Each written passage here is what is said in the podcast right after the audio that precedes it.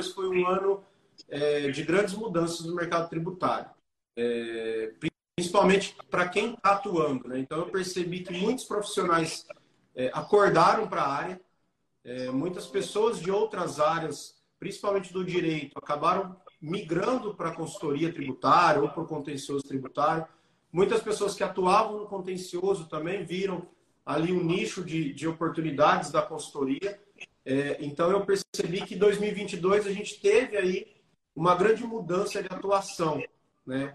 Paralelo a isso, acho que teve grandes profissionais, né, como foi o seu caso, é, de disponibilizarem tempo para poder passar um pouco dessa vivência, dessa prática. São três as habilidades que formam o tributarista do futuro: técnica tributária, inteligência de negócios com uso de tecnologia e clientes. Aqui nesse podcast eu vou te mostrar onde deve estar o seu foco, pois quando você foca naquilo que você tem controle, os resultados vêm e duram a longo prazo. O fato é, o futuro já chegou. Ser um tributarista medíocre ou diamante? A escolha é sua. Então sejam todos muito bem-vindos, todas muito bem-vindas a mais um episódio do nosso podcast Tributarista do Futuro. E aqui nós discutimos a sua jornada do zero a um tributarista de inteligência de negócios valorizado, para que você conquiste a sua liberdade financeira e principalmente geográfica. E eu sou a sua professora, Letícia Amaral, e o episódio de hoje é o nosso episódio 99. Estamos chegando aí quase ao nosso centésimo episódio. E hoje temos um convidado muito, muito, muito especial, como sempre, né? Eu não deixo de trazer pessoas especiais aqui para vocês. E falaremos sobre o cenário, cenário tributário para 2023 e as oportunidades para o tributarista. E para isso estou aqui com meu colega, meu amigo e meu querido Elcio Guiotto. O Elcio, além de colega, amigo, é, mentor para as horas vagas, agora está compartilhando diretoria. Então, estaremos em 2023 juntos aí na diretoria da BETRE, né? recém-fundada Associação Brasileira para a Ética na Tributação, para a Ética no Tributário aqui. E, El, seja muito bem-vindo, é um prazer enorme tê-lo aqui comigo nesse nosso episódio número 99. Para a gente começar, Elcio, acho que antes de tudo é importante você falar um pouquinho né, sobre quem é o Elcio, falar um pouquinho do, do, seu percurso profissional aí na área tributária. E aí vamos entrar no nosso tema para a gente falar do, do cenário né, tributário para 2023, as oportunidades para os nossos colegas ou aspirantes a colegas tributários. Bom, Letícia, primeiro eu queria agradecer o convite, né? É um prazer poder participar aí de um podcast seu. É, acho que 99 podcasts, podcast não é um número qualquer, então é um trabalho de muito tempo, de muitos anos, então é, parabéns por, pelo tanto que você tem contribuído aí com o mercado tributário. Acho que profissionais como você faz a diferença no mercado, então isso é muito bom, principalmente para quem está começando, né? A gente que já está aí um pouco mais de tempo na caminhada, muitas coisas são, são mais fáceis, né? Informações, mas para quem está começando precisa de um direcionamento, então aí teria uma já tem uma jornada de 99 episódios e pode maratonar aí para se desenvolver no tributário. Então, primeiramente eu gostaria de agradecer e, e falar que eu estou é, muito lisonjeado de poder participar aqui desse podcast com você. Bom, eu tô... Eu também. Obrigado. Estou muito feliz. Bom, eu sou Elcio Guioto, eu sou formado em contabilidade e direito, então tenho a formação contábil, também sou advogado. É, e atuo no tributário aí há quase 22 anos. Então, eu sou apaixonado pelo tributário, sou apaixonado pela mão na massa do tributário. Então, eu gosto de estar com os trabalhos do dia a dia, então eu desenvolvo os trabalhos do dia a dia. É, eu vim é, bem, bem cedo, comecei bem cedo a minha carreira, então comecei trabalhando numa usina de açúcar e álcool como assistente contábil fiscal, então metade do período eu era assistente contábil metade do período assistente fiscal. Aí, na sequência, eu acabei ingressando na KPMG como trainee. É, fiquei na KPMG durante 11 anos. Atuei nos escritórios de São Carlos e Ribeirão Preto, no interior de São Paulo, que hoje eu resido em Ribeirão Preto. E atuei por quase dois anos no escritório de Goiânia, né, quando nós abrimos o escritório de Goiânia, em 2009 para 2010, eu ajudei a formar a equipe em Goiânia. Depois acabei voltando para Ribeirão Preto. Saí em 2013 e o ano que vem, dia 13 de março de 2023, faz 10 anos que eu saí da, da KPMG e hoje tenho um escritório de advocacia em São Paulo é, e tenho o meu projeto digital, né, bem parecido com o trabalho que a Letícia faz, com, com bem menos tempo, mas estou é, aí também tentando é, disseminar informações e ajudar pessoal a contribuir um pouco com o desenvolvimento do, do, da carreira tributária. Então, bem resumida, essa foi a minha trajetória. É, não trabalho com contencioso tributário, então eu sou 100% consultivo. Então, o que a gente tem de contencioso no escritório, ele é feito por um só. É, muitas vezes a gente tem alguma participação no direito material, mas o contencioso não é minha praia, então eu, sou é, um atuante da consultoria.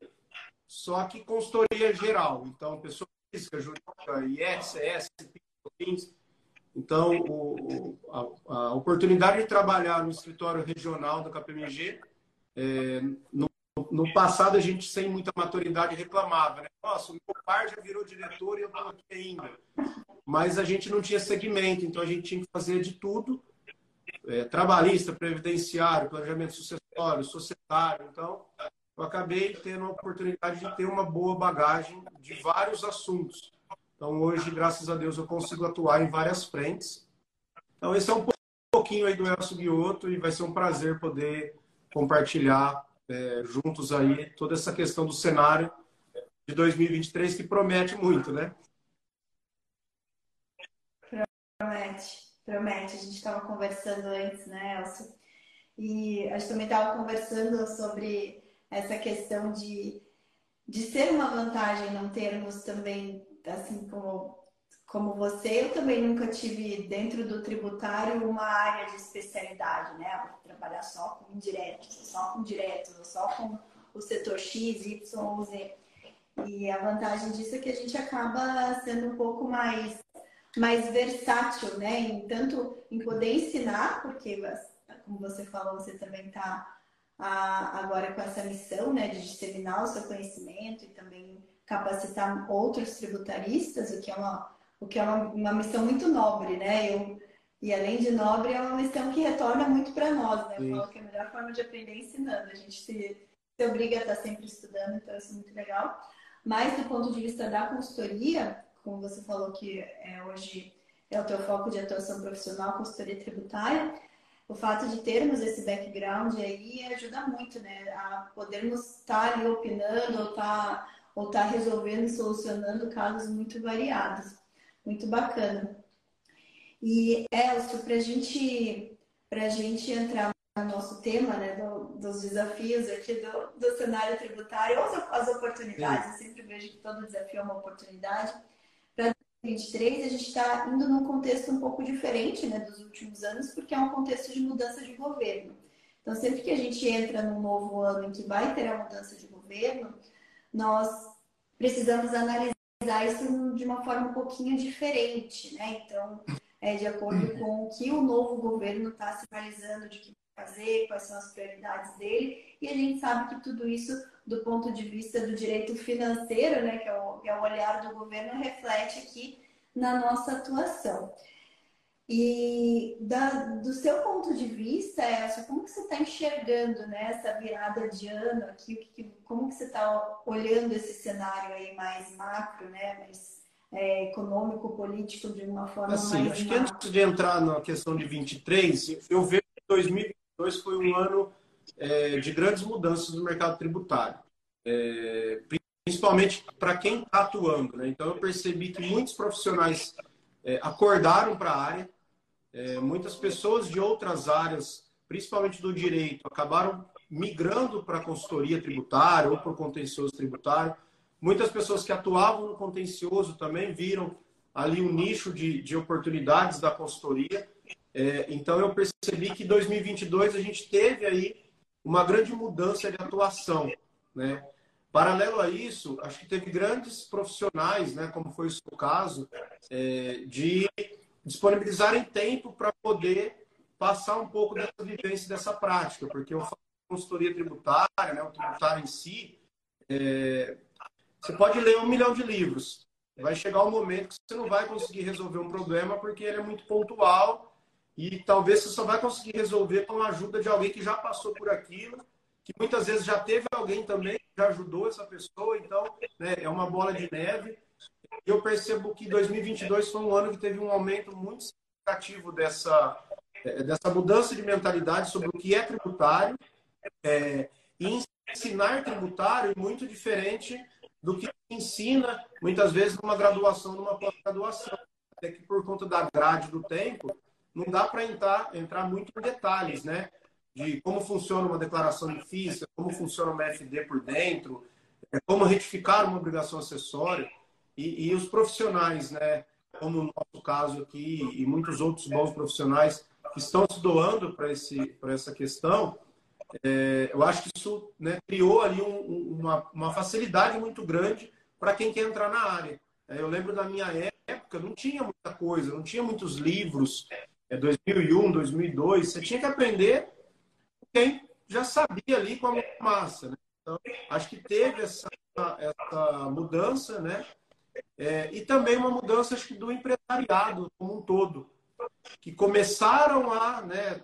As grandes empresas já não, mas a, a, o médio porte do trabalho, eu vejo que os empresários começaram a dar um valor muito grande nessa questão tributária. A gente teve um monte de mudança, né?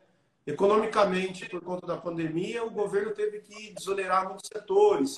Então, o pessoal começou a ver, nossa, olha os impactos que tributariamente, é, falando, tem nos setores, tem no desenvolvimento de, de vários setores. Então, assim, está é, totalmente atrelado, por exemplo, à inflação. Então, eu percebi que teve uma mudança também dos empresários em buscar isso. E a gente que está atuando é muito bom, né? Porque é mais demanda e aí tem para todo mundo, né? Então, assim, eu vejo que 2022 foi um, um, um marco interessante para essa mudança. E 2023 eu vejo como uma incerteza, né? Mudança de política, é, de, de, políticos e realmente mudanças de, de, percep, de, percepção do que é a política, né? outra forma de governar.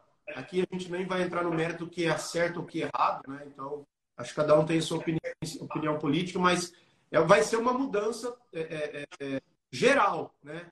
Um é mais para é, é, tirar o, o, o, o, funcionalismo público ali, diminuir a quantidade pessoas, pública. O outro é mais para aumentar.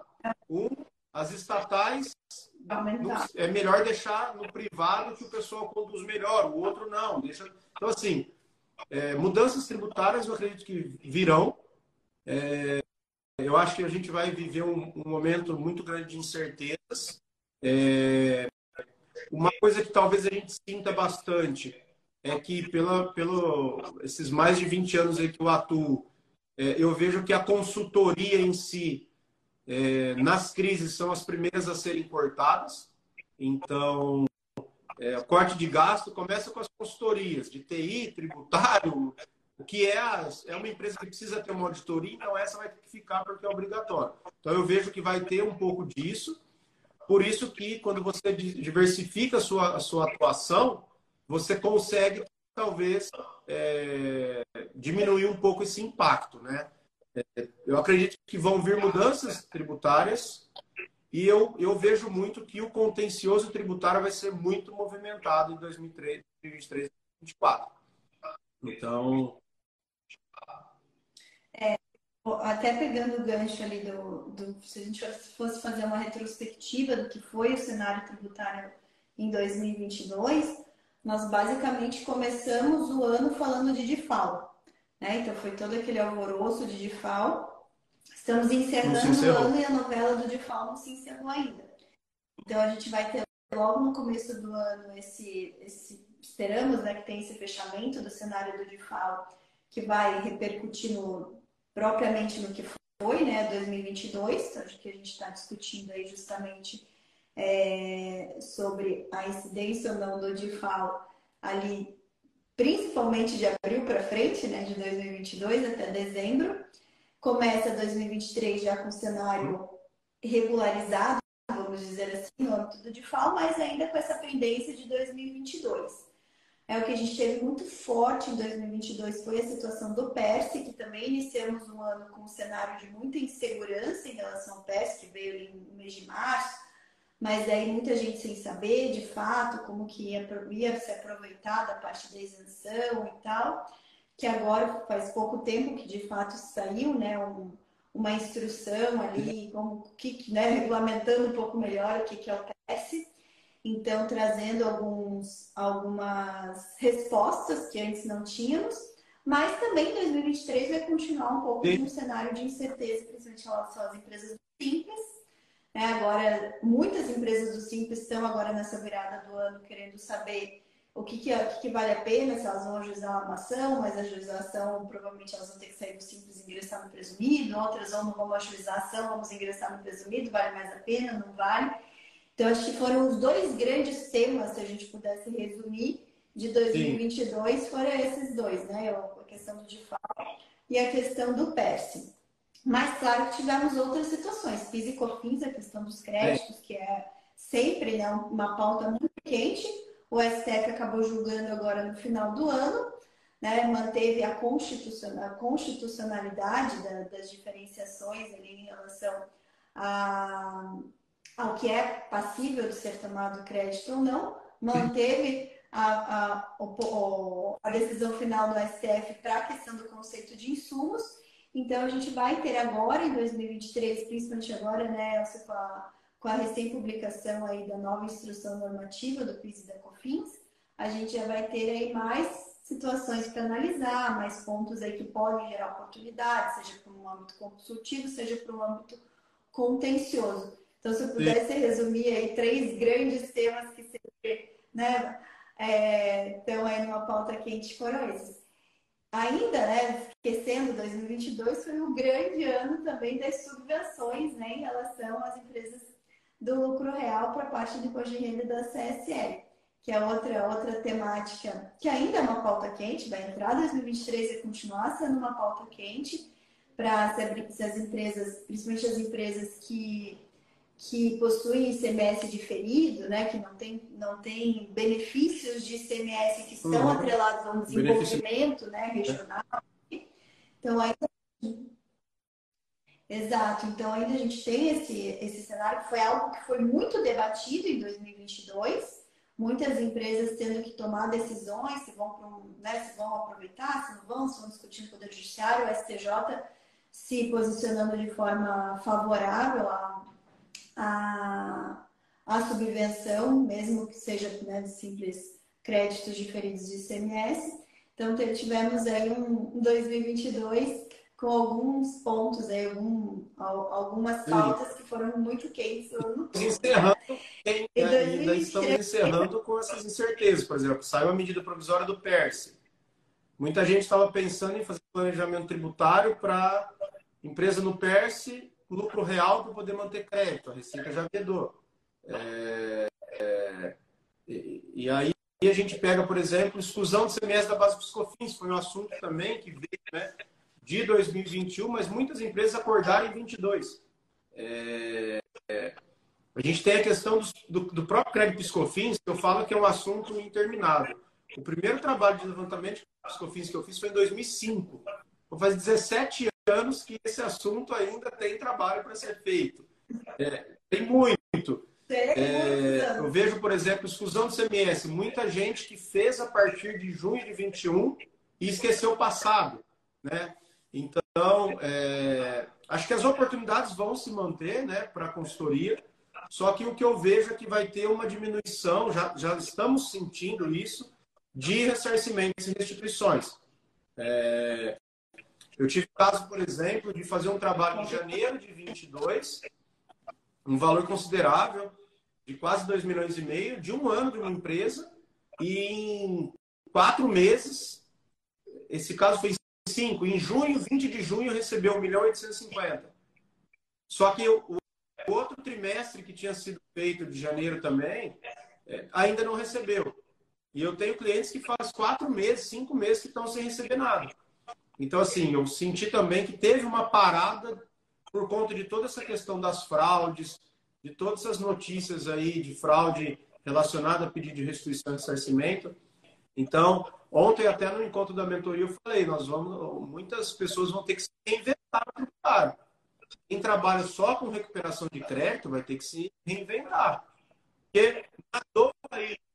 Legal, é né? que a gente pode explorar hoje, inclusive. Vamos explorar esse ponto aí. Eu acho que é um ponto bem importante, tá? Você tocou aí numa situação que são as grandes operações da Polícia Federal, né, em diversos estados aí, que realmente ela, ela acabou prendendo aí quadrilheiros, eu chamo de grandes quadrilhas que se intitulavam né, de tributaristas, consultorias tributárias, mas que na verdade cometiam crimes, né? Sejam crimes de é, criar crédito que não existia, de tomar crédito que não existia, e isso causou aí todo um prejuízo aos cofres públicos, né? Que sempre um erário muito grande, uma atenção do próprio, da própria Receita Federal e da Polícia Federal para ver outros esquemas.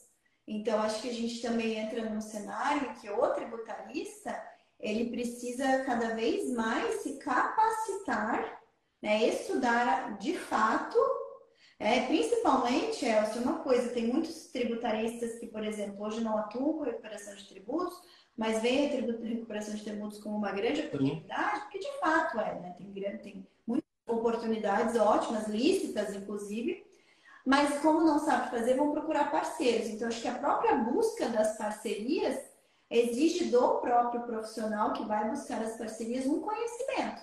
Ele precisa saber para poder escolher bem, né?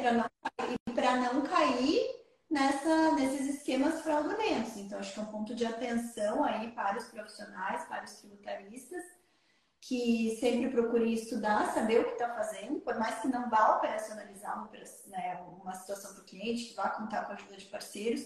Eu sou uma grande incentivadora das parcerias, porque nem todo mundo tem o mesmo perfil, né, Elcio? Eu tenho certeza que por mais que eu e você sejamos grandes conhecedores da área tributária, Sim. você tem um perfil que é diferente do meu. Tem coisas que, que a gente vai numa atuação, a gente vai ser complementar. Então, eu sou sou bem defensora das parcerias, só que a gente tem que ter parcerias bem pé no chão, né? A gente tem que saber onde está. Então, eu sempre incentivo, vai fazer a parceria, mas saiba o que está sendo feito. Até para você poder cri criticar do ponto de vista positivo, mas de revisar, de saber, de poder saber se o próprio, se o próprio parceiro está fazendo é, tá fazendo o trabalho Sim. correto. Então, acho que esse é um ponto bem importante que você. Essa questão das parcerias é, é bem importante mesmo, porque eu já vi é, esse ano eu vi muita, muita situação é, embaraçosa de escritórios que fizeram parcerias e aí o parceiro, é, assim, falou: ah, eu fiz a parceria, a Letícia se vira lá para fazer o trabalho, eu só vou vender. Só que eu que estou ali no supermercado encontrando empresário, eu que estou numa pizzaria com a minha família, encontrando a família do empresário, e eu preciso saber o que a Letícia está fazendo é, igual você falou, não preciso saber a fundo, operacionalizar, nada. Mas eu preciso entender o que está sendo oferecido. Será que eu estou oferecendo com um posto de combustível, recuperar crédito da revenda do diesel nos últimos cinco anos? Isso é uma fraude. Né? Ah, mas o cara fazendo, todo mundo está fazendo, não importa. Isso você não tem que oferecer para o seu cliente. Então, assim, tem muito trabalho que o pessoal está indo na onda porque criou-se um mundo paralelo de vendas de produtos tributários como se fosse uma venda de qualquer tipo de produto. Camisa, short, calçado, produto tributário. É, Existem grandes vendedores? Existem. Mas eu, por exemplo, dentro da minha comunidade tem acho que quatro ou cinco pessoas que são vendedores, mas eles estão ali aprendendo o que eles estão vendendo. Eles não operacionalizam nada mas eles estão ali para aprender o que está vendendo. Né? Numa reunião, para ele poder algo. Isso é muito importante. vamos pensar assim, eu como dona do escritório, se eu sou dona do escritório, eu não consigo estar na Sim. operação, mas eu estou na linha de frente com o cliente, certo? Então eu tenho que é, saber onde eu estou, porque eu estou vendendo. Então eu me coloco nessa situação. É, eu não estou ali fazendo, abrindo SPED, retificando SPED, mandando pé uhum. Eu não faço isso. Eu, Letícia, não faço isso no meu dia. Mas agora eu tenho que estar, tá, tenho que saber, porque eu acho que ainda tem, tem claro. uma responsabilidade maior de saber, porque eu tenho que estar tá olhando, acompanhando os trabalhos, podendo é, sugerir melhorias, ou vendo, tendo uma análise crítica, porque no final das contas, quem está na linha de frente com o cliente. Saber o que está fazendo, se estão fazendo, sei lá, qual tipo de conferência, que tipo de double check está sendo feito. Ó, você tem certeza que é isso? de vez em quando dá uma olhada ali, olha. É, sabe, fazer uns testes macros. Ó, uma empresa que fatura 100 milhões por ano, ela não pode ter um crédito de 40 milhões no ano de piscofins. Então, assim, sabe, umas análises mais macros, mas com a nossa experiência a gente já consegue ter uma, uma noção. O que o pessoal estava fazendo é fazendo parcerias Ó, vou dar um exemplo aqui. Eu tive um caso de um, de um escritório de advocacia que me procurou para mentoria empresarial e eles fizeram uma parceria. O cara simplesmente estava pegando todos os DARFs de imposto de renda e contribuição social e fazendo pedido de compensação. Só que ele não sabia o porquê que estava gerando. Aí nós fechamos a mentoria e tal. A hora que eu comecei a olhar, a DCTF, o valor estava lá, o débito. A ECF, o valor estava lá, nas fichas demonstrando os débitos. Ou seja, não tinha crédito constituído para poder fazer perdicol. Aí o cara desesperou. Falou, nossa, e agora? O que eu vou fazer? E, e, foi uma situação dessa. Era um supermercado vizinho do, da família do cara. Aí a gente teve que olhar né, juntos para tentar entender. Aí entendi o que o cara estava fazendo. O cara tinha feito uma conta macro ali e falou, não, por essa conta o cara não tem não era para pagar imposto de renda. Então, tudo que pagou de imposto de renda e contribuição social é pagamento indevido. Agora, imagina, o que, que ia acontecer? Ia receber notificação, porque não retificou nenhuma obrigação acessória, o cara não respondia mais. Por quê? Porque simplesmente fechou a parceria e deixou na mão do parceiro. Só que o contrato, por exemplo, estava no nome da Letícia. E aí, quem que ia responder? Então, é, a parceria eu acho que é muito válida. Ontem mesmo a gente falou sobre isso. Acho que as pessoas têm que procurar parceria. A gente não é dono da verdade. E eu acho que vale parceria para prospecção, vale parceria para é, execução, vale parceria para aprendizagem. Então, olha, vamos fazer, Letícia, um trabalho que eu nunca fiz. Mas eu posso acompanhar o trabalho? E aí, vamos rachar os honorários? Vamos. No segundo trabalho, Letícia, agora eu já aprendi. Vamos fazer o seguinte: ao invés de a gente rachar os honorários, eu passo 30% para você revisar, ou seja, diminui o seu, o seu, empenho de hora, mas continua tendo uma parceria é, rentável para todo mundo, porque você usou oito horas para fazer, talvez em uma hora você revise, então continua tendo ali uma boa remuneração. Acho que a parceria é para isso, mas precisa entender o que está vendendo e o que está sendo feito pelo parceiro, né? Esse é um ponto muito importante, porque vai acontecer, pode esperar muita gente desesperada nos próximos anos de trabalhos que foram feitos é, sem embasamento legal algum, principalmente com o pensamento de que se a Receita pagou, pago está e não volta mais atrás. Isso não existe. E esse é um existe. muito equivocado, tá? É, eu tive conhecimento, tive acesso a, uma, a um pedido de ressarcimento que foi pago, e veio um parágrafo que eu nunca tinha visto que assim, olha, é, pelas análises iniciais dos cruzamentos eletrônicos, seu crédito está ok. Então estamos pagando. De todo modo, se durante as, as auditorias for, for encontrado inconsistências nos ressarcimentos, os mesmos serão cobrados via auto de infração com multa de 75.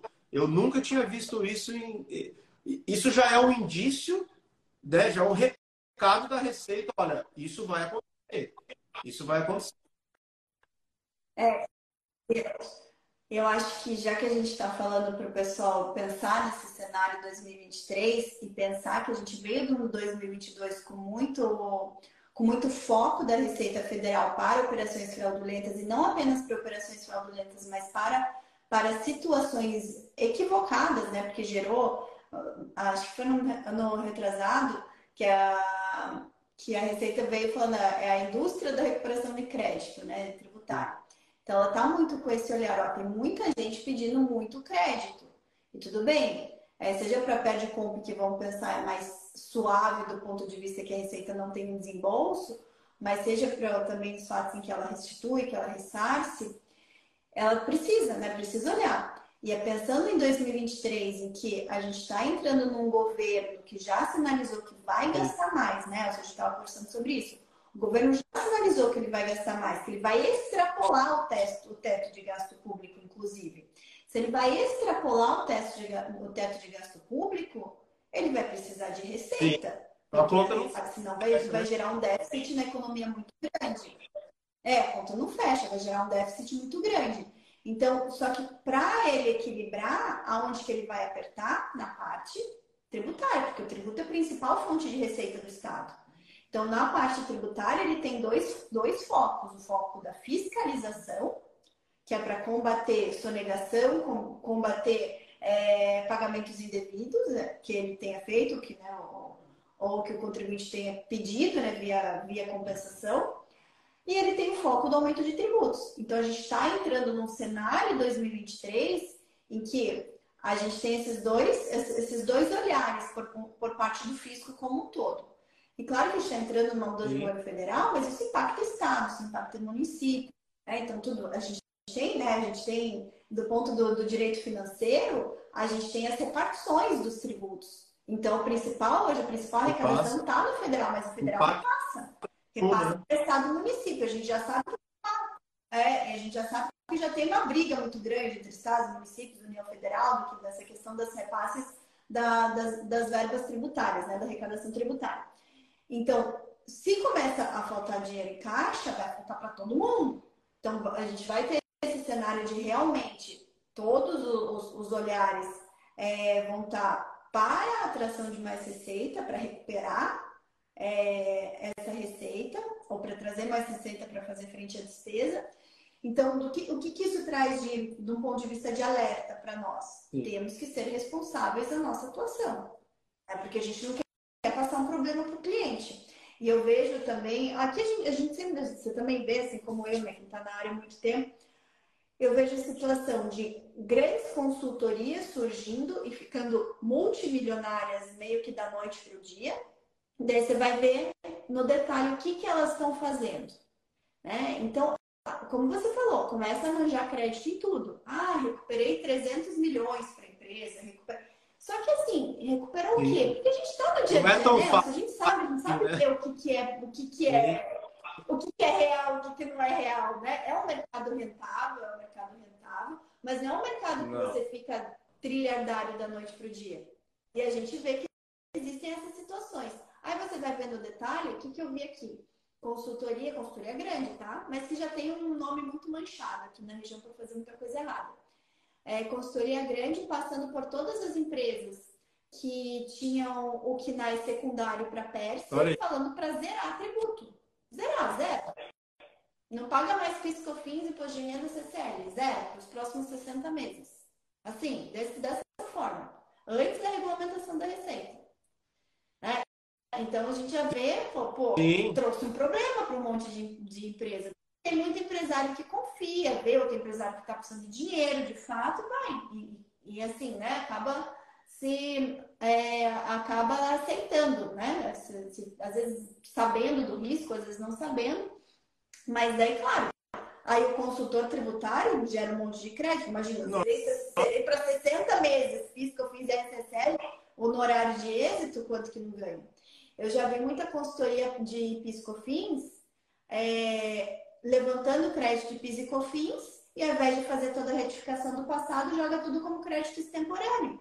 E claro, você lança um monte de crédito para o cliente de uma forma fácil, sem precisar ficar fácil para a consultoria, ficar fácil para o cliente, sem reabrir o passado e lança tudo como extemporâneo. Sendo que existem diversas soluções de consultas, diversos entendimentos, só que não é assim que você pode lançar crédito temporâneo assim, a, a torta direita. Então, acho que são situações que, para seja para tributaristas que já estão há mais tempo no mercado, seja para quem, principalmente para quem está ingressando agora, Sim. que serve de alerta. Estuda. E quanto mais estuda, tá, mais, Fica mais vai ter no leque de, de, de produtos oportunidades, né? oportunidades de falar. E mas Sim. você vai ter autoridade para você poder contra-argumentar seu cliente, porque muitos clientes trazem, ó, oh, chegou a consultoria XYZ aqui me ofertando isso. E às vezes você é, você é o advogado tributarista, que o cliente confia em você, você está prestando consultoria, chega ali uma, uma outra consultoria ofertando alguma coisa, você tem que dar a tua opinião crítica ou não, se pode, se não pode. É, então, assim, é, quando a gente fala de uma melhor área, falo muito para os advogados, a melhor área do direito é o direito tributário. É, não sei se é a melhor área do direito é uma excelente área, né? Para mim também. Para mim é a melhor área, porque é a área que eu escolhi né? Melhor área que escolhi, mas não, não, é que não existam outras boas áreas. Não sei se está é mais rentável. rentável. É muito rentável, mas é rentável. Só que você também tem que estar muito com o pé no chão ali, sabendo do que está sendo feito. Porque senão é rentável hoje e amanhã você é, é isso que acontece, né? As grandes empresas, é, é, tem muitas empresas é, é, que fazem trabalhos sérios, honestos, né? Tem muitas empresas que são grandes e também vendem esses sonhos aí. O problema é que lá quem está em cima dessa empresa, ele não conhece quem é o seu João, dono do supermercado, ou o dono do o seu Mar, dono do posto de combustível, ou a Maria, empresária ali do setor agro. Depois, a hora que deu problema, o que, eles fazem? Não, a gente defende até na última instância. Claro, recebeu no horário milionário, vai defender, sabe que vai perder. Então, por exemplo, nós tivemos um caso uma vez de uma grande empresa que tinha sido procurada por uma empresa grande também, um histórico grande de São Paulo, oferecendo alguns créditos precatórios. E aí nós fomos avaliar a composição. Praticamente estava fechado o negócio. E aí eles falaram, vamos consultar o pessoal para ter uma segunda opinião. Foi até o dono da empresa que pediu para o diretor financeiro fazer isso. E nós fizemos um memorando, fizemos uma, uma, uma ligopina e falamos, olha, não, isso aqui é furado, isso é crédito podre e tal. Você não tem noção. O cara ficou muito bravo com nós. Ligou. Vocês vão ter que vir aqui presencial para a gente fazer uma reunião com os advogados, que vocês vão ter que falar tudo que vocês colocaram no papel, sem problema algum. Pode marcar a reunião. É, então dá três datas aí. Demos três sugestões de datas. Até hoje não fizeram a reunião. Os caras sumiram. Sumiram. Aí o, o diretor ficou muito bravo com a gente. Por quê? Porque ele queria alguém que chancelasse o. Não. Só que ele fez. Voltamos para é, casa, voltamos. E falou: bom, isso aqui vai te gerar um grande problema. Uma empresa rentável, uma empresa é, é, é, é saudável, não tinha necessidade alguma. Só que aí onde vai o conhecimento? Aí nós falamos: olha, você está buscando reduzir o impacto tributário? Existem outras formas é, é, que, muitas vezes, com risco menor, mas com probabilidade de êxito, se for autuado, que dá para a gente fazer. E aí a gente acabou vendendo um estudo tributário com muito embasamento legal, porque eles estavam fazendo um movimento é, tanto societário quanto sucessório. Então, assim, deu para encaixar tudo no momento e fizemos um planejamento deu certo, nunca teve questionamento nenhum e tivemos uma boa redução é, da carga tributária do cliente. Aí a gente acabou é, é, aquela brincadeira, né? Fizemos do limão uma limonada. Só que isso é um processo e depende muito do que? Do conhecimento técnico e prático, né? Para você conseguir desenvolver isso. E o pessoal, o que, que aconteceu? Nós falamos, a indústria de, de recuperação tributária. Qualquer pessoa estava entrando no mundo da recuperação tributária. E, o que eu digo qualquer pessoa, assim, não que qualquer um pode entrar, qualquer um é, é capaz de. Mas, assim, fazendo trabalhos, vendendo trabalhos sem muito conhecimento e levantando qualquer tipo de crédito, não retificando obrigações acessórias. Aí via lá, por exemplo, saiu esses tempos atrás uma notícia de que não precisaria mais retificar os, os FDs.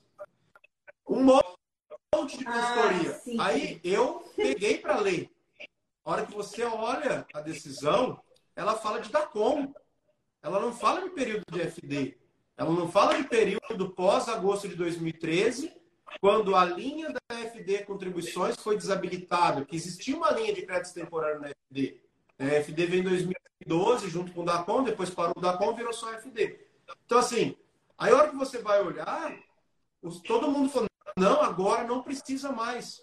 Eu vi a Big Four oferecendo isso lá no passado. E aí, uma vez, nós tivemos um questionamento desse, discutimos, é, ainda foi na época da KPMG, quase antes da gente sair. É, ou foi, sei lá, um ano depois que nós saímos.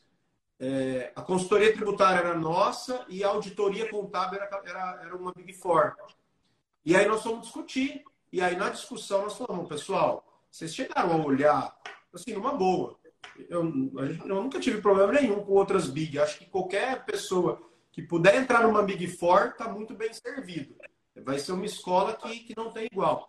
Olha, a, a, a decisão fala de DACOM. É um período antes de 2008 ainda. Então não dá para usar uma decisão dessa é, é, para embasar que não, não retifica nada. Né?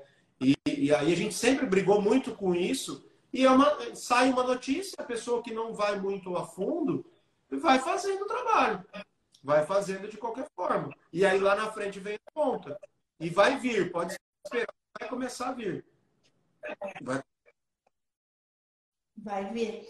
Eu, eu sempre falo, né? O tributarista que é o tributarista mesmo, ele é um exímio pesquisador. Então, tudo a gente tem que desconfiar. É, a gente estava fazendo parecer justamente sobre quando, se é possível ou não, aproveitamento com crédito extemporâneo. Porque just, a gente sabe que é o calcanhar de Aquiles a, a, a retificação das obrigações acessórias. É trabalhoso, é chato, é, enfim, é custoso. Então a gente fez todo o levantamento, um parecer, e aí veio a decisão e tal, não, tem que olhar a fundo, olha, analisa isso aqui. Aí saiu também uma outra decisão que a gente, eu lembro que a gente até analisou para esse caso desse parecer que a gente estava falando, é, que foi aquela decisão de acho que uma indústria, não vou lembrar o detalhe, mas uma indústria conseguiu também na justiça, só que eu acho que a manchete não falava assim, mas ela conseguiu na justiça não fazer a retificação das obrigações acessórias na questão da, da, da tese do século, né, da exclusão do ICMS da base piscofins. Aí você vendo o detalhe, ela entrou com ação judicial pedindo, é, é, e o objetivo da ação judicial era justamente reconhecer né, que ela não deveria recolher esse mês na base do PIS e COFINS, para que ela pudesse, com a decisão judicial, fazer a habilitação do crédito para ele Mas isso já estava intrínseco do negócio. Quem discute judicialmente só habilita, não retifica nada, né? Sim, exato. Então, aí, aí é uma estratégia, sim. Você quer ir para a justiça, só que daí a gente tem que que a PGFN também, depois que saiu a decisão, a PGFN também começou a pedir é, para que a, as ações perdessem o objeto. Né? Então, a gente tem que explicar por que, que não há uma perda de objeto. Né? Então, justamente, ó, quero ir para a justiça para obter uma decisão judicial autorizada em julgado para poder habilitar o crédito e depois entrar com a compra, sem precisar olhar o passado. É um outro exemplo que vai dar um monte Mas... de problema, que eu já peguei, assim, cara, a, a, empresa entrou com ação judicial. Aí não importa o período, se foi antes de março de 17 ou depois. Vamos imaginar que seja 15 de março de 17. Então voltou a 15 de março de 2012. Aí a, a decisão transitou em julgado em dezembro de 21. E agora em 22 a pessoa foi lá para fazer o trabalho. Então teria que levar, levantar março de 2012 a dezembro de 21, quando foi o trânsito em julgado. Eu já vi pessoas fazendo trabalho, levantando, por exemplo, até outubro de 22. E habilitando todo esse período. Mas o período de janeiro de 22 para frente, pós o trânsito em julgado, não faz parte da ação. Ali é administrativo. Ali eu não posso habilitar, ou seja, eu estou habilitando um crédito indevidamente. Agora, imagina daqui quatro anos e meio a Receita vem abre uma fiscalização. Ela falou, ó, Letícia, esse período de janeiro de 22 a outubro de 22 não faz parte da sua ação judicial. Ela transitou em julgado em dezembro. Você não poderia ter feito aqui viabilitação do crédito. Mas aí você já não tem mais tempo hábil para retificar. O que, que aconteceu? Você criou um baita de um é. problema para o cliente por conta de um detalhe que muitas vezes você aprendeu a fazer a retificação, usou o sistema, o e-auditoria faz automático, o MA faz automático, tem outros sistemas do mercado que fazem, mas é o detalhe do, do conhecimento mesmo mais a fundo do negócio. Por isso que não dá para automático. Né? Outra coisa que pouca gente, pouca gente se atenta principalmente né, no caso das empresas no lucro real, é o reflexo que a recuperação dá no resultado. É, pouca gente comenta sobre isso, pouca gente se atenta sobre isso, mas gera um reflexo. O reflexo a partir de quando, né? Se é de uma ação judicial, a partir de quando. Tem discussão. Então, tudo isso também tem discussão. É, tem que reconhecer, é, tem, só que tem gente que nem se atenta, não reconhece como resultado, não tributa, fica lá que já está gerando um problema. E tem gente que fica nessa, ah, não, então só vou reconhecer mais para frente, vou. Porque pela receita tem que, se for pegar ipsos literos que a receita entende, tem que reconhecer uhum. como resultado no momento do trânsito julgado. Sim. Mesmo não tendo sido o momento em que, é. de fato, a empresa o, Depois da última decisão, teve, teve um, um ato da Receita que eu acho que ficou até mais tranquilo reconhecer no momento da habilitação, que faz, para mim, é, mas que também é o momento que a empresa tenha Sim. o, o é, aí é, é que casa, né? O benefício econômico é. com a possibilidade de, de habilitar do crédito e o poder compensar, mas eu estou vendo um monte de gente fazendo reconhecimento na medida das compensações. Que não é o que a Receita entende, ou seja, é mas às vezes não está comunicando o cliente que tem esse Eu acho que é válido, é, só que eu acho que é um entendimento válido, mas não é o que a Receita entende. Então, você está levantando um risco. É risco consciente, não é risco consciente? Está gerando passivo oculto. Você está de forma consciente gerando esse passivo oculto, porque às vezes não é interessante se gerar, é interessante se discutir. Né? Ou não, ou tomar o risco. Né? Isso está muito. E aí eu vejo também, Elcio, pensando já desse cenário 2023 para a gente ir para um cenário de oportunidade, que a gente viu Cenário de 2023, gente, ó, esperem porque vai ter aí muita fiscalização da receita e vai ter aumento de tributos. Quais tributos, Letícia, vão ter aumento? Não sabemos, mas pode ser que a reforma tributária, o Bernardo aqui foi, foi, foi nomeado como assessor especial da reforma tributária. Ele é um dos autores de um projeto uhum. da PEC 45. Então, de um dos projetos da reforma tributária. Então, a gente olhando de fora, o movimento vai ser para isso, né? a PEC 45 tem é, tende a andar mais. Se vai ser aprovada, se não vai, como que vão ficar as outras PECs que também estão andando no Congresso, não sabemos, né? Nossa bola de cristal não vai tanto assim, né? Mas assim, há um há assim uma pressuposição, uma previsão de que, a, de que vai andar a tramitação no Congresso da reforma tributária se vai ser aprovada finalmente ou não, não sei, porque a composição do Congresso não é a composição do governo, né? Então, a gente tem toda essa. Do, uhum. não é a mesma composição da presidência eleita. Então, eu acho que vai andar. Mas vai andar. Eu acho então, que vai é andar. Eu acho que a questão da tributação dos dividendos pode ser algo que venha acontecer. É, antes, antes da, reforma, da reforma, eu acho que um outro ponto que pode acontecer é um aumento da questão do ITCMD ou ITCD, dependendo do estado. É, eu acho que isso vai, os estados vão ir numa linha de aumentar. Por exemplo, São Paulo é 4. Porque eles estão demorando bastante para aumentar. São Paulo é 4 né? até hoje. Poderia já ser 8, né? Então, assim, aí o que eu sempre falo, aonde a gente tem movimentos de mudanças tributárias, a gente tem grandes movimentos de oportunidades para quem estiver ali né, atento. Só que o que eu vejo também é o, o pessoal que, que está atuando, até quem já tem um pouco mais de, de, de, de anos aí no mercado, eles esquecem muito que existem outros tipos de trabalhos muito pontuais e muito dependendo de cada época. Então, ontem até brinquei na, na, durante o encontro. É mais fácil você vender blusa de frio no inverno, cobertor no inverno. Então, você não vai oferecer, por exemplo, um estudo tributário de lucro real presumido ou simples lá em junho, julho. Você vai oferecer agora, em dezembro e janeiro. Então, assim. Eu já tinha que é, aí você vai fazer, por exemplo, declaração de física, né? Março e abril. Aí você tem revisão de ECD e ECF lá em maio, junho, julho. Então, se o tributarista ele tiver essa noção e o conhecimento de fazer esses trabalhos, ele acaba montando planejamento estratégico que ele consegue todo mês é, ter algum tipo de demanda e fortalecer o marketing dele nessas demandas, nesses períodos. Então, a Letícia trabalha com digital. O escritório da Letícia não adianta ficar colocando post em dezembro e janeiro de ECD e ECF. Ninguém está preocupado com esse. Estão preocupados, por exemplo, de um cálculo de juros sobre capital próprio que não foi feito, uma lei do bem que talvez não tenha sido feita, é, um estudo de lucro real presumido, uma mudança de indústria ou agroindústria, é, uma segregação de uma atividade, um centro de distribuição, uma comercial atacadista. Então, assim, aí, a hora que você entende bem todo esse contexto da consultoria, difícil você ficar sem trabalho.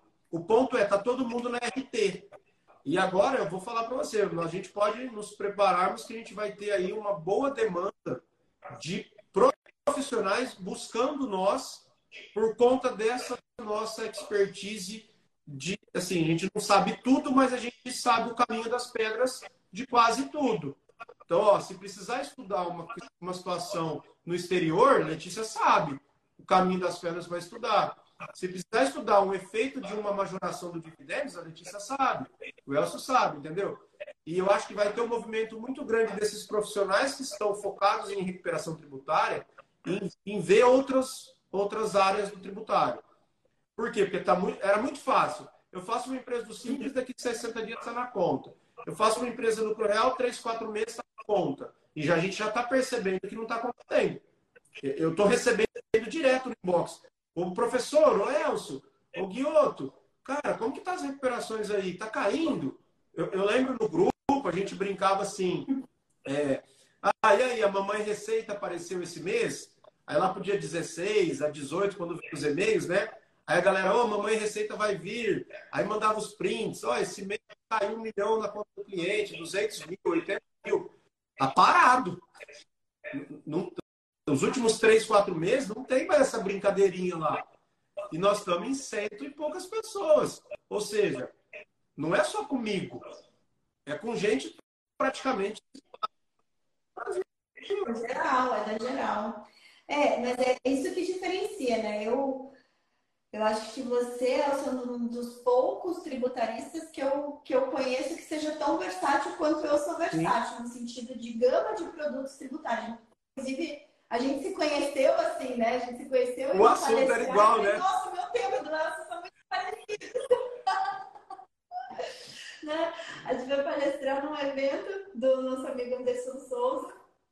E, e, e a hora que eu vi, meu, eu, eu sugeri meu tema, ok, preparei uma palestra, e a hora que eu recebi o tema dela, eu falei, meu Eu Deus, falei a mesma coisa. Falei, olha, nós vamos falar praticamente porque, como eu acompanho o seu trabalho, eu vejo que você foca na questão do LTV, que, que eu acho que o LTV serve para tudo na vida, né? Então, é visão de longo prazo para tudo. Até para os nossos filhos, né? Porque não adianta você querer plantar cebola para colher beterraba lá na frente, que não vai. Então, é longo prazo, é visão mesmo de longo prazo para tudo. E na hora que eu vi, eu falei, Anderson, é, eu acho que a palestra vai ser muito parecida. E, mas no final foi legal, né? final das contas foi ótimo. Foi bem, foi bem legal, foi bem complementar. Eu trouxe bem a parte introdutória da questão da esteira de serviços, do LTV, e você trouxe casos bem mais práticos, assim, daí acho que complementou bem. Mas, assim, eu, eu, por isso eu falo, uma das poucas pessoas que eu, que eu vejo que é muito versátil e pensa no LTV do cliente, ou seja, a gente está sempre buscando oportunidades de prestar serviços para o mesmo cliente, porque o que eu vejo e eu não vim da RT, uhum. né? Minha formação do tributário não é de recuperação de tributos. Eu vim muito da consultoria, da advocacia, né? Eu sou advogada, trabalhei com contencioso muito tempo. É, e eu vim dessa linha de ver os mesmos clientes por décadas dentro do escritório. Mudava. Então eu falo, eu agora que estou com o escritório recente, esse é meu objetivo. Eu quero construir aqui a mesma do meu exemplo, né? Que foi, foi construído pelo meu pai. Tá vendo uma então, assim, né? Porque meu pai sempre falou, filha, assim, é, já vim de uma escola, né? O meu grande mentor de carreira é meu pai. Tive esse benefício de ter o pai como um grande mentor de carreira. E ele fala assim, a gente tem que caminhar junto com o cliente, a gente tem que caminhar junto com o cliente, ver as oportunidades, porque aí a gente sempre vai ser indispensável na vida do cliente. Tanto que o, o, o, jargão que eu trago do tributarista diamante, que ele é um profissional raro e valioso para o cliente, é justamente pensando nisso, né? A gente tem que caminhar com o negócio do cliente, então pensar essas oportunidades. E eu vim disso, dessa linha de cliente está há décadas no escritório, há décadas mesmo. Assim, tem cliente que está lá no escritório é, do meu pai, hoje o cliente tem cliente que ele iniciou na no cliente. Lá na década de 90. Tem cliente que eu tenho digital, Oi? eu chego e minha digital já está cadastrada. Então, isso é muito legal, sabe? Isso eu acho muito bacana porque você está vendo, assim, da gente vê os movimentos, você vê as necessidades.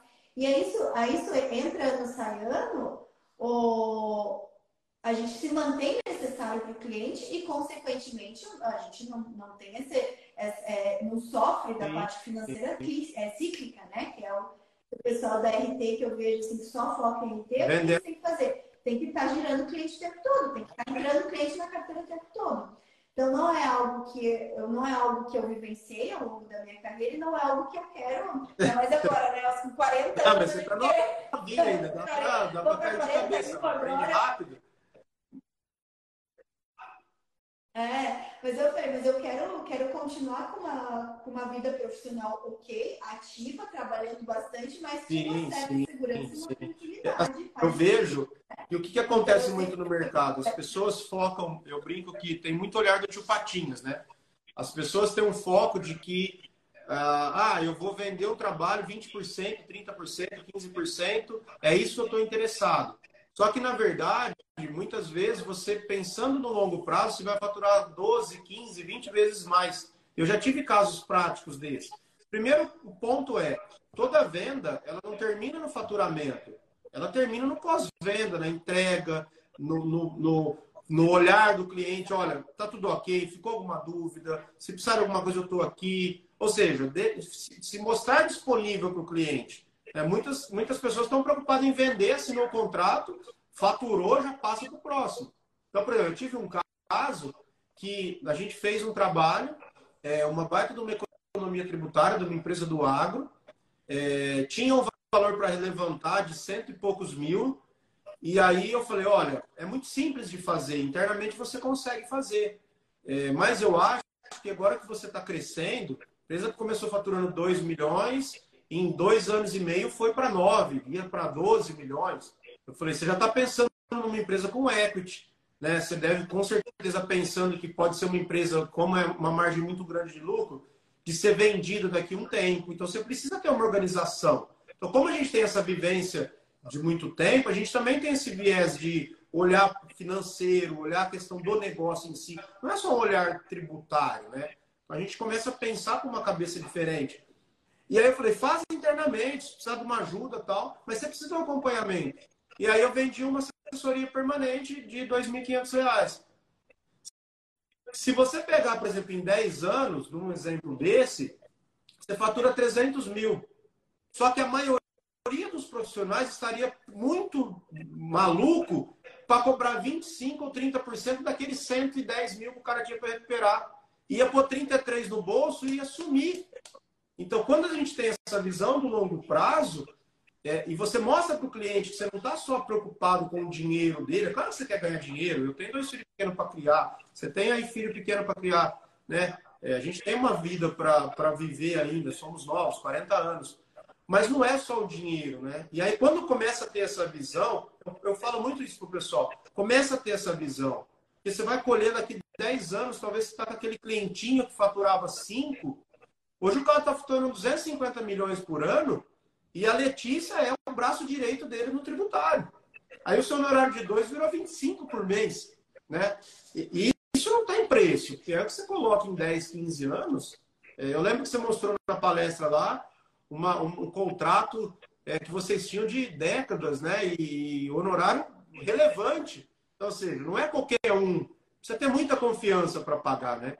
Tem que ter muita, muita confiança para pagar 20, 30 mil por mês para alguém, porque é muita grana. 50, 80. Tem que dar resultado, né? Tem que ter a contrapartida. Então, assim, eu acho que a gente tem um, um, uma. É, eu vejo que 2022 foi um ano muito legal, de 21 para 22 Veio a, veio a tese do século, muita gente é, se, se, atentou para a questão do piscofins monofásico, acho que é uma coisa que bombou bastante o, o, o, tributário, principalmente em empresas do Simples. Então, é um trabalho simples, com software bem montadinho ali que tem. Conseguia operacionalizar fácil o trabalho. Né? Era um trabalho que, que qualquer iniciante conseguia fazer e consegue fazer. Mas acho que agora a gente vai ter um movimento para 2023 e 2024 de pessoas procurando profissionais igual a Letícia, né? Que eu brinco que é o Didi no, no filme. Bate escanteio só para cabecear e se precisar defende. Isso tá raro, isso é raro no mercado. Isso é raro. É raro, porque. É raro. Ah, é uma das poucas pessoas que eu conheço que se posiciona assim muito parecido como eu me posiciono, que é de você ter essa. Você realmente ser tributário. É, resolver problemas. Ó, tem um problema. Quem eu falo? A Letícia não, ela resolve. Se ela não souber, ela tem parceiro, ela estuda, ela vai buscar alguém. Ela vai buscar, vai estudar, exato, é isso daí, é isso aí. Então, então para a gente já chegando no fim aqui, Elcio, o que, eu queria deixar até de, de recomendação mesmo, né? De orientação para o pessoal que está chegando agora no tributário. Uma coisa, existe um mundo muito maior do que a recuperação de tributos. Não é que a recuperação não, de é um mundo maravilhoso. Um Tem que ter. É um mundo bom, um mundo maravilhoso. É um mundo que você consegue abrir muitas portas junto com os seus clientes mas não, não olhem só a recuperação de tributos, tá? Não olhem só a recuperação de principalmente se vocês procuram isso que eu, estou falando aqui. É um LTV junto ao cliente, ou seja, né, você estar junto com o mesmo cliente por muito tempo. Para você estar junto com o mesmo cliente por muito tempo, você tem que conhecer Sim. muito mais do que, é, do que a recuperação de tributos. Então, olhe também quando você for fazer um investimento na sua educação, de ver para que, que você. Tudo bem, né? A gente tem diversas. Eu, eu vejo desde 2019, quando eu comecei no mundo digital, teve uma explosão de, de educação tributária. Teve uma explosão, muita coisa, né? Eu comecei lá em 2018, VPT Educação, e aí em 2019 comecei com meu posicionamento no digital, e depois eu fui vendo, né? A gente entra nessa bolha ali e vai vendo muita gente surgindo no mercado. Muita gente boa surgindo no mercado, não vou dizer que tem gente ruim, muita gente boa, muita gente séria, muitos colegas, vocês viram vários, né? São 99 episódios do podcast, eu trouxe gente boa aqui para vocês. Mas pensem bem assim quando vocês forem fazer investimento, em fazer investimento para de fato vocês se tornarem tributaristas, ter esse, esse, esse olhar, né? Ter essa visão um pouquinho né? mais holística. Você então, global, depois é. você vai afunilando ali. Olha, tem essa demanda aqui, vou estudar um pouco mais, talvez vou fazer uma parceria com um profissional é, é, mais experiente, vou criar essa experiência também. Eu, brinco, eu falo assim, eu, eu sou agraciado por Deus porque eu tive quatro caras na minha carreira e eu, eu entrei muito novo na KPMG, né? E os caras já eram mais, assim, mais velhos, 26, 27, 28 anos alguns já eram casados, eu era um moleque de 19. Só que eu era um moleque de 19 louco para aprender. E os caras tiveram paciência para me ensinar. Eu ficava no escritório, às vezes não ia na faculdade, eles falavam, nossa, você não vai na faculdade hoje, vai ficar perguntando. Até 10 horas da noite eu ficava. Então, assim, é, quando você tem uma pessoa que tá, tem a disposição de ensinar, como eu tive, você tem que abraçar essa causa. Né? Pegou um parceiro o cara não quer só te ajudar para ter os 50% ou 70%. Ele está disposto ali, não, vamos ser junto, te explicar como funciona. Isso não tem preço. Né? Você pode dar 100% do honorário para ele. Isso é raro, né? E a gente está aqui né, fazendo esse papel de tentar passar um pouquinho dessa visão geral que poucos passam, realmente poucos passam. Você vai olhar ali nas redes sociais, é, na verdade, estão vendendo o que a pessoa quer comprar. Eu acho que não tem nada errado nisso. Só que agora vai mudar o movimento. Não. Porque... Vai mudar. Eu acho que vai mudar bastante esse movimento. Então, eu sou muito, muito assim. É...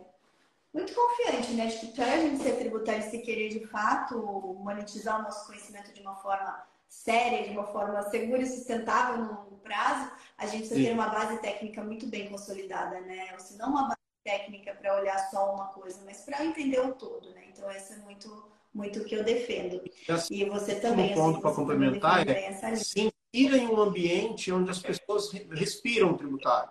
Então, por exemplo, eu sei que a sua comunidade tem pessoas que estão ali vivenciando, respirando. A Letícia está ali no dia a dia. Então é muito mais fácil, né? A pessoa conseguir resolver a sua dor. Porque a Letícia não está gravando uma aula para pôr num curso. Ela está trabalhando para em um tempinho ali, ela fala ali em meia hora de uma facilidade. Por quê? Porque ela está trabalhando naquilo ali. Não estudou quatro horas para gravar meia Exato. hora. Trabalhou quatro horas para falar meia hora ali com a maior tranquilidade do mundo. Acho que esse é o grande diferencial de quem está com a mão na massa, né? de quem está atuando, igual você aí, com várias demandas de várias frentes, como eu estou aqui também é, no dia a dia, fazendo os trabalhos, tá? nesse tete a tete com o cliente, sabendo o que vender, desenvolvendo novos produtos. Então, se a pessoa estiver inserida num ambiente desse, ela sai na frente.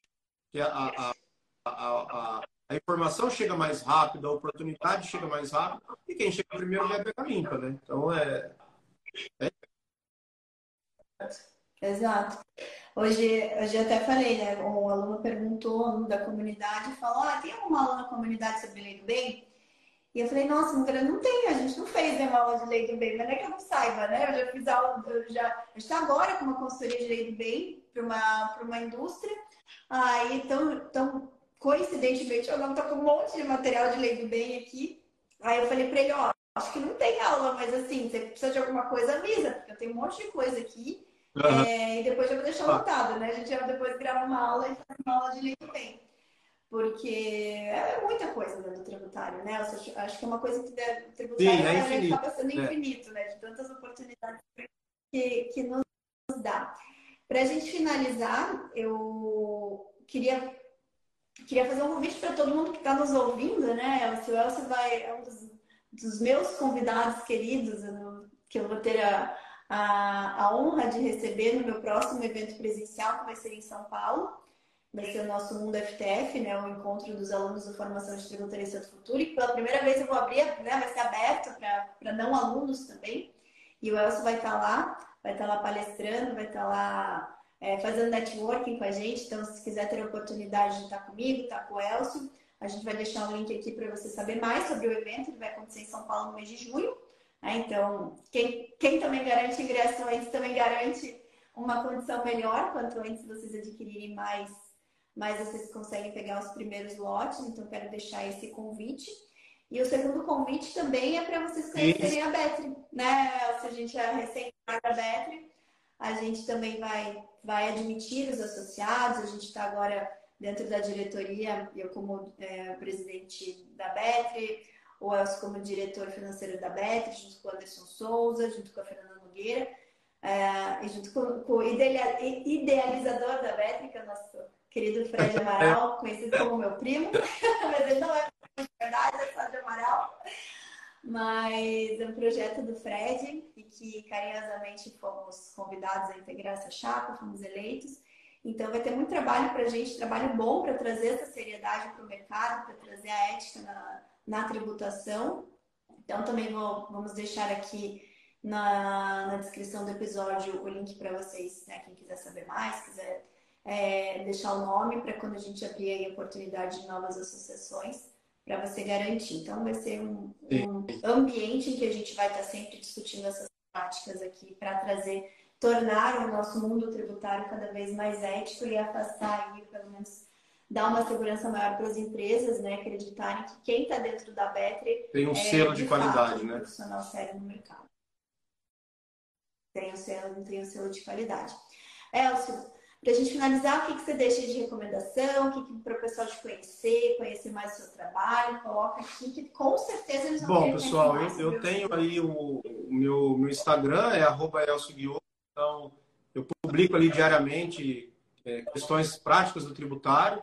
Tenho aí uma comunidade tributária, então se vocês quiserem conhecer a minha comunidade, estou à disposição. É, Estou sempre muito, muito solícito, sou precisar de mim, pode contar comigo.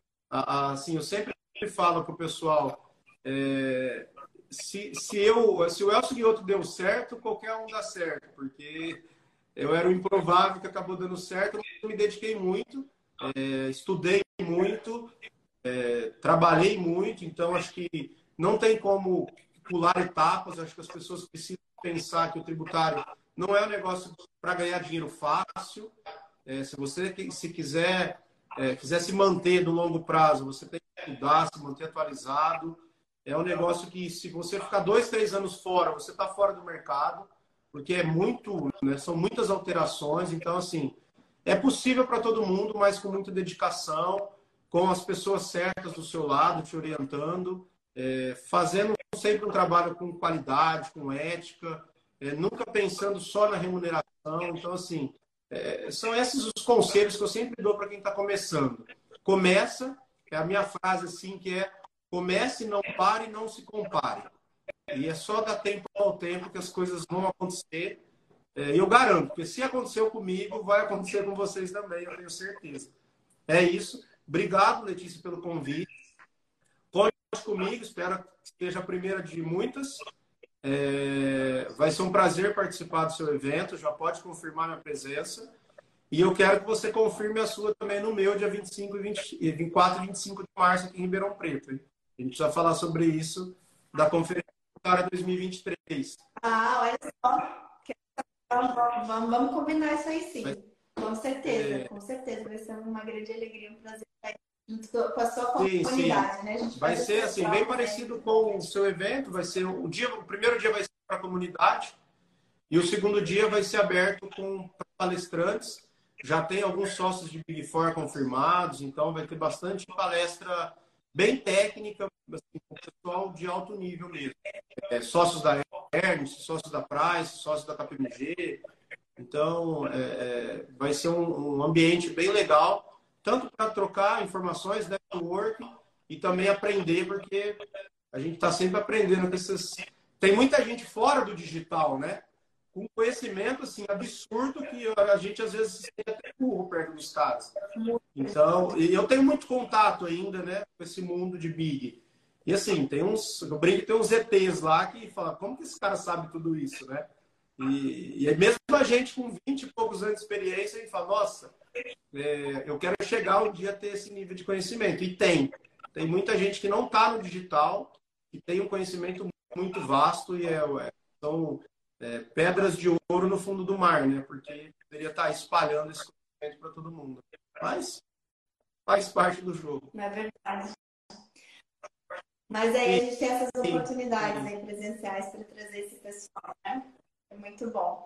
Mas, Elcio, foi um prazer tê-lo aqui. Com certeza vou querer você mais vezes aqui no, no nosso podcast. Espere outros convites, porque eles virão, tá? Já estou pensando ele vai fazer um, vai fazer um episódio especial. Eu Verdade. Nilson, pro... Nilson é, contar a história dele. Que, eu que realmente o Nilson veio uma caminhada e ele sonhou. O, o Nilson é um, é um case muito legal, porque ele falava que ele ia fazer contabilidade para se tornar um tributarista.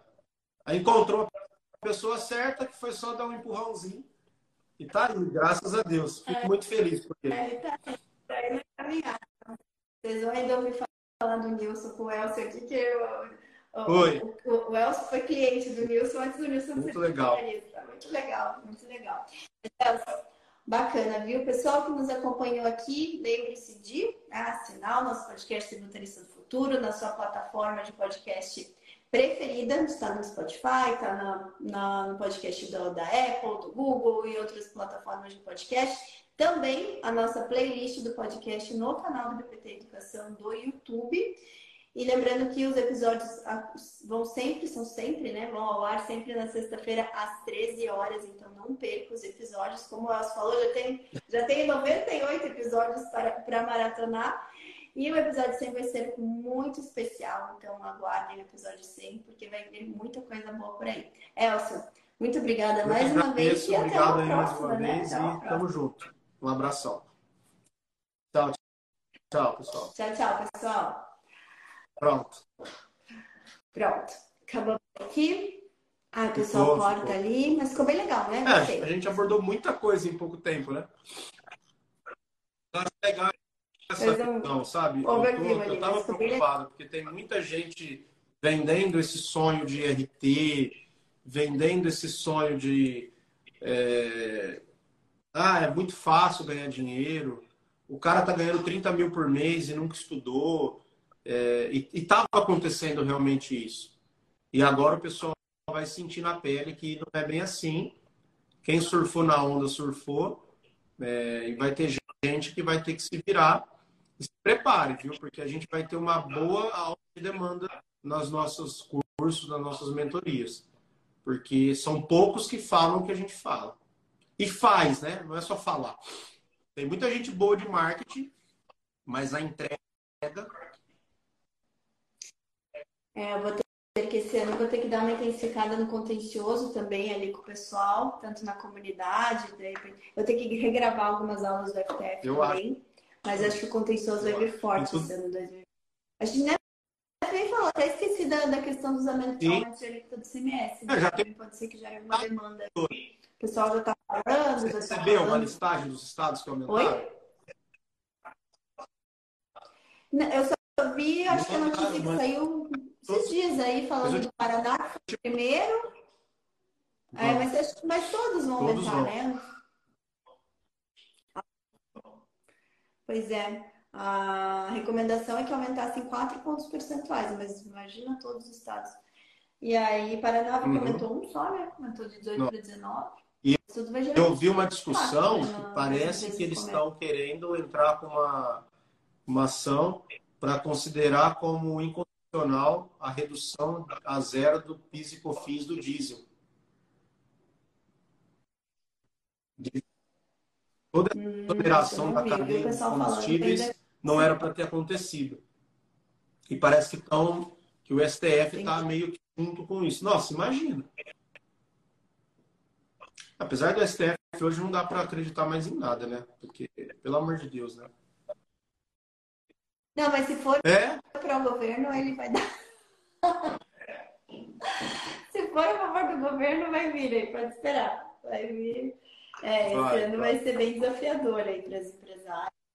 Para a gente vai porque a gente vai ter que tentar achar solução aí. Uma coisa que eu acho que a gente vai ter que ficar né? esperto, que eu não duvido que no dia 28, 29 saia alguma coisa dos dividendos, viu?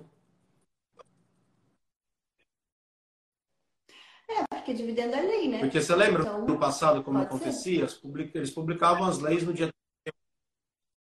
Sempre foi só que daí vai ter que esperar o. Agora vai ter que esperar pelo menos os 90 dias, né? Mas, Mas agora. passado tinha muito disso, né? Mudava ali em dezembro. Nossa, lembra o Piscofins? Lembra aquela época que aumentou o Piscofins para profissional liberal? Foi assim, 30 de dezembro para entrar em vigor o primeiro dia. Foi um divisor de águas, porque quando saiu a 10637, foi logo quando eu entrei. Eu comecei na KPMG. E aí, poucos meses depois, saiu a 10637. E depois a 10633 em fevereiro, em fevereiro de 2004. Então, era um assunto novo para todo mundo. E ali, eu tive um insight de que, pô, se é novo para todo mundo, eu preciso estudar. E aí, eu estudei muito, muito, muito. Os caras liam a lei duas vezes eu lia 40. Eu não entendia nada. Só que quando começou a sair os trabalhos de Piscofins, eu era o cara que estava mais, dos mais novos, eu era o mais e aí eu comecei, aí todo mundo começou a ah, manda o moleque que ele se vira. Só que aí mandava eu para Manaus, para Itacoatiara, para Maranhão, para Maceió, para Mato Grosso do Sul. E eu, moleque, não tinha um gato para dar água, eu ia. Só que eu fui, fui aprendendo muito, muito rápido. Então, com 22 para 23 anos, já era supervisor. Então, imagino tanto de coisa que eu fui passando. Porque qualquer trabalho longe, ninguém queria ir. Tinha gente já com filho pequeno. Aí, ah, manda o Guioto que ele vai. E eu me virava bem, quando eu, e aí quando eu apertava, eu ligava. Isso eu falo, eu tive muita sorte. Os caras ficaram, assim, muito dispostos a me ensinar. Eu, de pegar na mão mesmo para ensinar. É. Então, nossa, eu, eu, sou grato a eles, vou ser grato eternamente, porque se não fosse isso, bom, escola. Escola, escola. né? E o meu, meu sonho era um dia falar numa reunião igual eles falavam, participar e conduzir uma reunião. Então, assim, eu me espelhava mesmo. E eu ficava ali estudando, estudando, estudando. Então, é, e o Piscofins foi um diferencial, porque foi novo para todo mundo. Aí eu lembro que logo saiu o Perdicomp, aí eu baixei o programa, fiz um curso, lembro até hoje, aqui em Ribeirão, acho que era da Econet. Um curso muito ruim. Voltei para São Carlos sabendo menos do que eu, eu sabia. Aí eu peguei o manual, é porque assim, é, é que, sabe o que, que eu aprendi essa história de curso? Quando sai alguma coisa, o que, que os professores fazem? Estudam a letra da aula. É. Se a gente aprende a estudar, é estuda, não precisa fazer o curso. E aí eu comecei a mexer no programa e aprendi no programa. Aí eu comecei a dar treinamento interno na KPMG do programa. Então, por isso que eu brinco, quer aprender SPED? faz o download do, do validador e mexe neles. Não tem outra forma de. Não adianta, eu posso dar uma aula com todas as telas que você não vai lembrar. Não, é um saco, né? Nossa senhora. Assistir uma aula assim, é eu chato. Dar uma aula assim já é chato. Imagina assistir. Não, muito chato. Melhor pegar, tem um caso Sim. prático, você vai lá, baixa, se vira, vai, vai aprender prática. Mas é, muito bom. Eu vou, vou, Eu tenho também. Eu vou ter reunião aqui. A gente tem uma. Na verdade, já está atrasada, porque eu tinha combinado com as meninas duas. A gente está ah. fazendo planejamento estratégico do escritório. O meu encontro de ontem Mas as quatro a gente tem com cliente. 2023. É, a gente. E, e, assim, não é fácil, são horas, né? Porque você tem Sim. que pensar um monte de coisa. Pensar em como foi o ano, daí a gente ficou olhando o financeiro, daí a gente tem já. Né, tem que olhar como foi o financeiro, o que foi bom, o que foi ruim, para poder aplicar no, no, ano seguinte. E daí pensar nisso, pensar nas oportunidades, pensar qual é o foco que a gente vai ter. Você vai investir em marketing? Não vai. Ah, ah é meio é demorado. Então, tá, obrigado pelo convite. Tá bom, mas. Estou por aqui, qualquer coisa. Precisar... Tamo junto. Tá bom, é. Outro, até mais. Obrigada, viu? Beijão.